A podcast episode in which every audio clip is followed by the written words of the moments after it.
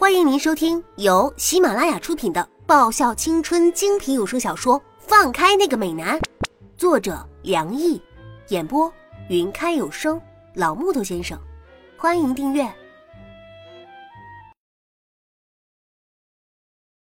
第一百零四集。哼，谁会有兴趣跟踪你啊？一灵一脸的你在自作多情的表情。那就好，我安心的往车站方向走。虽然不知道他老兄怎么会在这个时间点出现，算了，还是把这当做一次偶然好了。喂，你是要回清远的吧？易林叫住我：“喂，你干嘛？我赶时间，没空陪你聊天。”我去，要是再磨过一会儿，我回学校的时间可就越来越晚了。本少爷送你回去。啊？本少爷说：“本少爷送你回清远。”易灵翻个白眼，重复了一遍：“ 谢谢啊！”我二话不说，打开车门，坐上副驾驶。哼，他自个儿都说送我回去了，我干嘛不上车？不占这种便宜，我回去会越来越迟的。我，你，易灵略带震惊的看着我：“干嘛？你该不会开玩笑的吧？”靠！早说啊，害我白兴奋一场，还以为他有那么好心呢。切，不想送你就直接说不就好了？不要给人希望又让人失望嘛！知不知道这样对心脏的负荷能力很不好的？我白了他一眼，准备下车。谁说本少爷是在开玩笑的？易灵拉开车门，坐上驾驶座。而且，给人希望。又让人失望的事情，根本就是你叶芝的拿手好戏。怎么说的？我好像是个祸害一样，好像每次我才是最可怜的那个。喏，早餐。易灵一伸手，从后车座上拿过一份便当递给我。啊，我吃过了。这个家伙居然还准备了早餐，真是意外啊！那就当点心吧。他漫不经心的说道：“啊，等等，你吃过了没有啊？”“吃过了。”易灵条件反射的回答了我的问题，随后扯开笑容，嚣张而又自恋。“你终于知道要关心本少爷了吗？”我的妈呀，他的这个自恋真是与生俱来的呀！随便一个问题就能扯到自己身上。我其实是想说。要是你也吃过了的话，我就不客气的回学校请小蚊子和沈萌吃了。喂，我说你，你能不能别这么自恋呢？我死命翻个白眼，再这样下去，我的早餐可就消化不掉了。算了，你还是把东西拿回去吧。我把便当盒递回给他。本少爷送出去的东西，是不会收回的。他看也不看的说道：“你不要，就直接扔到垃圾桶去。那多浪费啊！嗯，要不这样，我拿回去给小蚊子和沈萌吃好了。反正他们两个怎么吃也吃不饱的。我收起便当，放进书包里。那本少爷问你，本少爷说的话，你都记得了？他转过头问我：‘喂，你看你的车呀！’我指着前面。”万一要是出什么事情，我不就郁闷了吗？到时候我可是很无辜的呀。又想逃避问题了吗？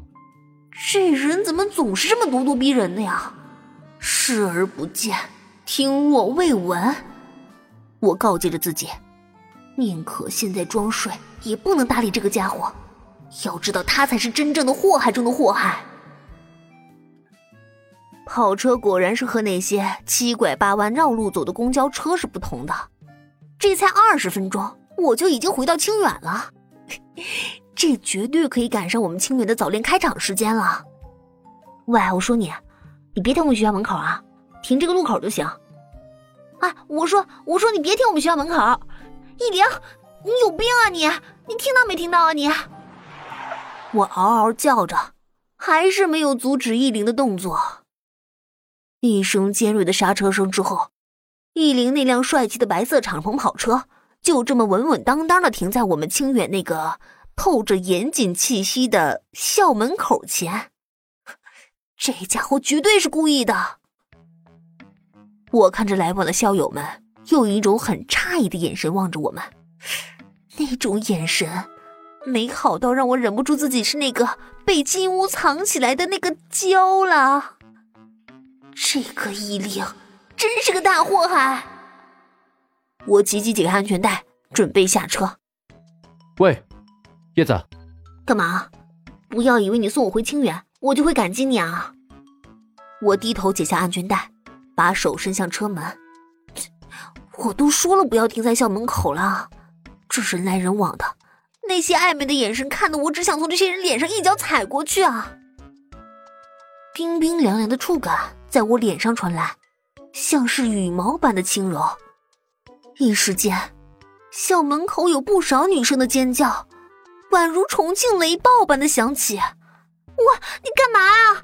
你想死啊你！我一把推开易灵，要乖乖听课。易灵的声音温柔的像是可以挤出蜜来，眼神确实望向校门口那边。我下意识转过头，一道清瘦的身影像是松柏一样。挺拔的站在门口，那张明艳动人的脸上有着温暖的浅笑。丫头，要早恋了，赶紧来网球场吧。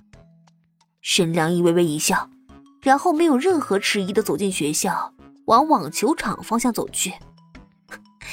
易灵，他是故意的。我用眼神弯着他，狠狠甩上车门，然后狠狠踹了他的车子一脚。混蛋！我呲牙咧嘴的说道，然后转身单脚蹦跳着往学校里走。早知道我就不踹他那个车了，踹人比较不痛吗？什么呀？他在看我，他也在看我，他在笑我吗？他也在笑我。完蛋了！我现在看谁都觉得他的眼神是瞄向我的，而且是带着莫名的光亮。这一旦笑起来的话，我就会觉得他好像是在笑我，这大概就是所谓的做贼心虚吧？什么嘛，好像我也没做什么坏事，至于这样吗？我又不是什么笑话，而且，而且只有把自己当笑话的人，别人才会认真的把你当做一个笑话的。所以，面对流言蜚语，咱们一定得抬头挺胸的。哼。这样想着，我挺直了小腰杆，走进了网球场。本集已播讲完毕，记得顺便订阅、评论、点赞、五星好评哦！